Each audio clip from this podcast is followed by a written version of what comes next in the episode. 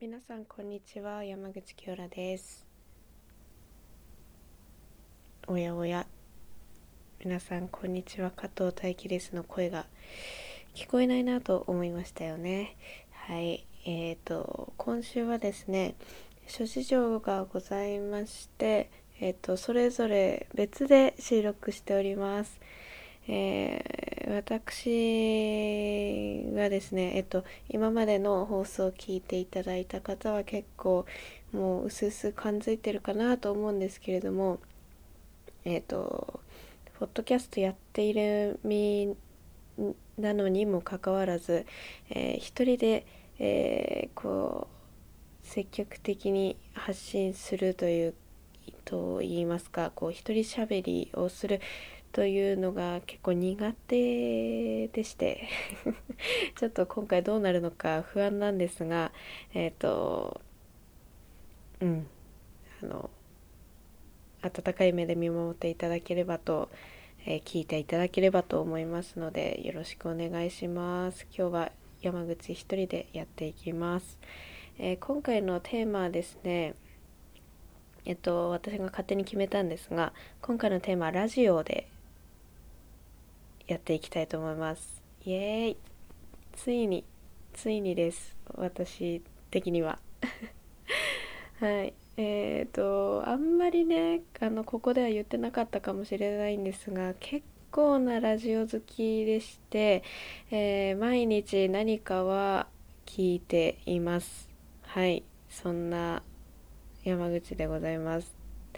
どうしてもラジオの話がしたいラジオの良さを共有したいということで、えー、本日ラジオというテーマで語っていきたいと思います。えーと、まずね私がね好きになったきっかけをお話ししますね。とラジオを好きになったきっかけはですねえっと私前にえっと眼鏡を外してで外しん？うんのえっとえっ、ー、とねアイドル回かな？アイドルのお話をした回で言ったかなと思うんだけどあ推しの話だ。推しの話の時にしたかなって思うんだけど私嵐さんが本当に好きでずっと好きで、えー、応援しているんですけれどもその中で、まあ、嵐さんがやっている個々でやっている、えー、ラジオ番組をまあまあ、ファンですのでね、えー、聞こうと思って聞いてずっと聞いてたんですよ小学校。まあ中学校ぐらい。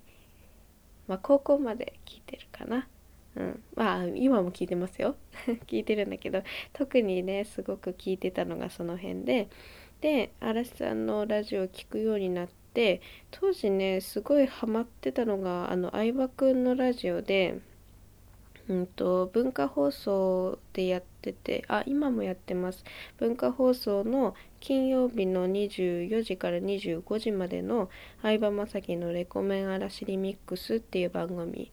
ですね。これですごい好きで、で、それきっかけでその、あのね、前後の番組、その相葉君のラジオの前後の番組とかを、えっと、聞くようになって、まあ、当時私は福島に住んでたんで、まあ、ラジオ福島でやってる番組が主なんですけど、えー、そのね相葉君のラジオの前にやってた番組がで、えっと、すごい印象に残ってる番組があって文化放送の、えー、これも文化放送のスパカンっていう番組があってですね。と、それは、えっと、俳優のねあのムロツヨシさんと、えっと、タレントの大島舞さん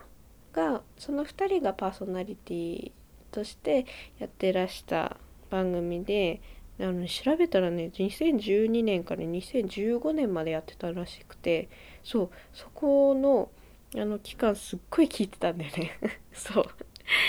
そう。あの金曜日のね22時から24時までの2時間の番組でねすっごい面白くて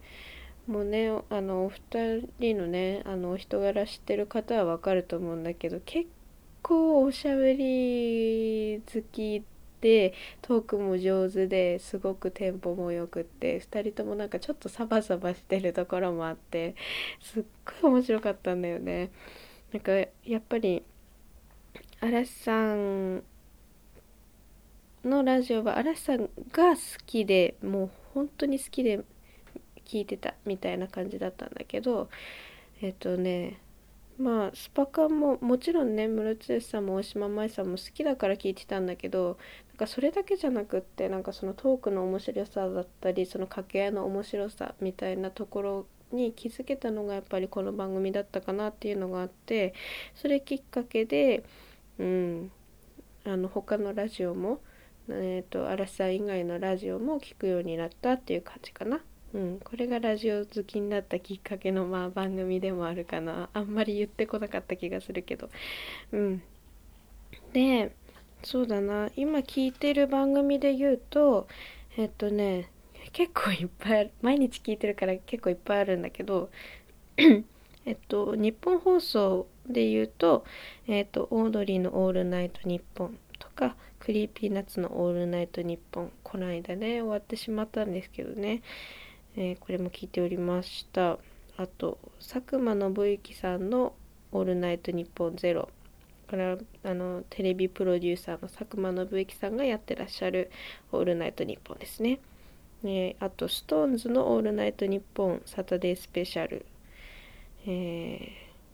とあとね日向坂46松田好花の日向坂高校放送部っていうやつですね。これは日向坂のメンバーの松田好花さんがやってらっしゃる、えー、パーソナリティを務めてらっしゃる日本放送の番組ですね。うん。日本放送はこの辺かな。あと TBS ラジオだとバナナマンのバナナムーンゴールドアルコピースの DC ガレージハライチのターン。うん。この辺かな。まあ、TBS あそうだね、うん、この辺は毎週聞いてます。バナナマンさんとアルコピースさんとハライチさんのは毎週聞いてます。あとね TBS ラジオはまあこの辺かな。あとはベイ FM だとベイストーム。これはまああれですね。嵐の二宮さんのやつですねとあとベイじゃないかっていううんと、これはジャニーズ WEST さんが、えっ、ー、と、週替わりで MC、まあ、パーソナリティやってる番組ですね。この辺を聞いてますね。うん、やっぱ変わらず、あの、アイドル、ジャニーズは好きなので、ジャニーズのやつは聞いてるし、かつ、まあ、えっ、ー、と、お笑い芸人さん、まあ、お笑いが大好きなので芸人さんのラジオは聞いてます。っていう感じかな。あとねまあこの辺はもう毎週聞いてるやつなんだけどえっ、ー、とあとは気分でなんかこううんとねうん今日はこのやつ聞いてみようかなみたいな感じでちょこちょこ聞いたりしたりしてるかな。あとそうだね。そんなもんかな。うんうんうん。であのねまあ今までねそうあのこうまあリスト化したものを今ちょっとねあの毎日毎週聞いてるものを、まあ、ご紹介しただけなんですけれども まあそのラジオの何が面白いかっていうところなんですね。うん、こう今日はねあのプレゼンしようと思って来てるんで。えー、皆さんに魅力が伝わればいいかなと思ってプレゼンプレゼンします。はい。えっとね何が面白いのかっていうのをね、まあ、いくつか挙げたんですけど、まあ、1個目はねその好きなタレントさん俳優さん歌手のトークが聞けるあまあこれはねもうまあまあまあまあもうこれは前提ですよねまあそもそも前提ではあると思いますよ。まあ、っていうのがまず1個目ね。で2個目が、まあ、自分が知らない楽曲と出会えるっていうのがありますね。うんとまあその番組のうんと何て言うんだろう。形式？にもよると思うんだけどトークメインのあの番組もあれば音楽メインの番組もあるので例えばまあトークメインだと本当におしゃべりだけあのリスナーさんとの掛け合いとかまあそのパーソナリティの方がやってるコーナーをやっていくみたいな番組もあるしまあそれ一方でまあ音楽メインとかの番組になると本当にそのパーソナリティの方が、えーと、好きな音楽だったりとか今ハマってる音楽だったりこれをあの押していきたいみたいな音楽を流すとかっていうのもあるしね。あとあのリスナーさんからのリクエストの曲を流すみたいなのもあったりして本当に私だけあの自分だけでは出会えない楽曲に出会えたりするので私はそういうところが結構好きで 聞くっていうところもありますね。うん、やっぱあの好きなねあのパーソナリティの方あののラジオを聴くってなるとそのパーソナリティの方が好きな楽曲、うん、そのパーソナリティの方の好きなおすすめの楽曲とかっていうのも知れたりするんでああこの人このこの曲好きなんだ。え聴いてみようとかってなったりするっていうね。まあ完全にファン心理なんですがはい。まあそういうのもあります。3点目はそうだな。えっと、リスナーさんとの絡みですかね。うん、やっぱり今もねその楽曲の紹介とかリクエストとかっていうのもあったと思うんだけどそのねとにかくあの今ねリスナーさんえっ、ー、とまあ昔で言うはがき職人さん、うん、うんのあの面白さのレベルが高い。芸人さんがパーソナリティのラジオとか聞いてると本当にすごいなって思うんだけど本当にみんな面白いのよ。リスナーさんがその一般の方なんだけどその人が本当に面白くってついつい聞いちゃう。その人とあとパーソナリティの方との絡みとかもすっごく面白くって聞いてしまいますねついつい。であと最後ねやっぱコーナーが面白い。私はまあ芸人さんのラジオ中心に聞いてるんで、まあ、その芸人さんのラジオのうんと番組の中の、まあ、コーナーがいくつかあったりするんですよ。うん、そのコーナーのその企画がとっても面白いっていうのがありますね。まあね例えば、まあ、そのオードリーの「オールナイトニッポン」のコーナーで言うとあのチンのコーナーっていうのがあるんですよ。これはえっと冷凍えっとね冷凍食品の日霊さんが提供なので日霊さんのその冷凍食品が出来上がるまでの間にあのいろいろやっていくっていう 企画なんですが その中で今やってるねクイズ東洋一のツッコミ春日っていう、えー、企画がございましてえっとねこれはあのツッコミのお題はお題がもうもともと決まってて例えばうんとうんなんだろうね。うんいや何々かよとかね。マジで出てこない今。びっくりしちゃった。全然言葉出てこなくてびっくりしちゃった。うん例えばまあラジオかよとかね。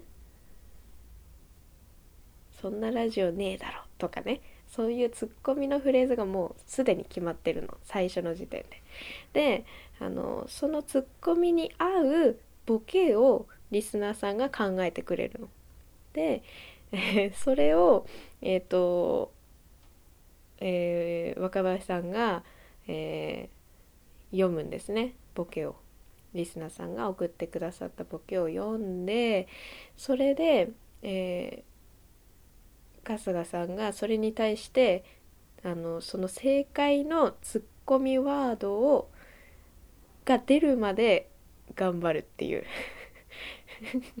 そのツッコミワード出せるかっていうチャレンジなんですね。それがとっても面白くてですね。ついつい聞いてしまうんですね。いやそんなツッコミあるかよってていう面白さもあるしそのボケのクオリティリスナーさんが送ってくださるボケのクオリティもめちゃくちゃ面白いしそのクオリティも高くてめちゃくちゃ面白いしかつそのツッコミがですね本当に春日さんのツッコミが面白くてあの あの急にいや絶対このこれは正解出ないだろうなっていうツッコミワードの時にあの一言一句あの間違えずに正解を言う春日さんっていうそういう時もあってですねそれはそれでまた面白いっていう。本当にあの企画は最高ですね。結続いてほしいですね。まあそんな感じです伝わったでしょうか？まあその面白さはそんな感じですよ。あとはもう私が個人的に思ってる面白さなんでね多分皆さん聞いてあの聞いてみてまた違う面白さ発見できるかと思うので是非是非皆さんあのいろんなラジオ聴いていただきたいなって思いますしあそんなこと言ってね。あのこのポッドキャストも皆さん聞いてくださいね。このポッドキャストに面白さを見いだしてくださっているかっていうのはちょっとだいぶ不安なところではあるんですがまあまあゆるくやってるので皆さんもゆるく聞いていただければなとは思っております。少しでも魅力伝わったでしょうか。はい本当に拙いラジオで申し訳ございません。本当に一人だとねだいぶ心もとないと言いますかあの大輝くんの凄さを本当にね身に染みて感じております。いやーだいぶ緊張しましたがまあこんなところで締めたいと思います。皆さんこれからも応援よろしくお願いします。この、えー、ラジオの、えー、ラジオという、えー、テーマに関してもお便りやコメントお待ちしておりますので皆さんどしどし、え送っていただければなと思っておりますお待ちしております皆さんこれからもよろしくお願いします今週は以上です。ありがとうございました。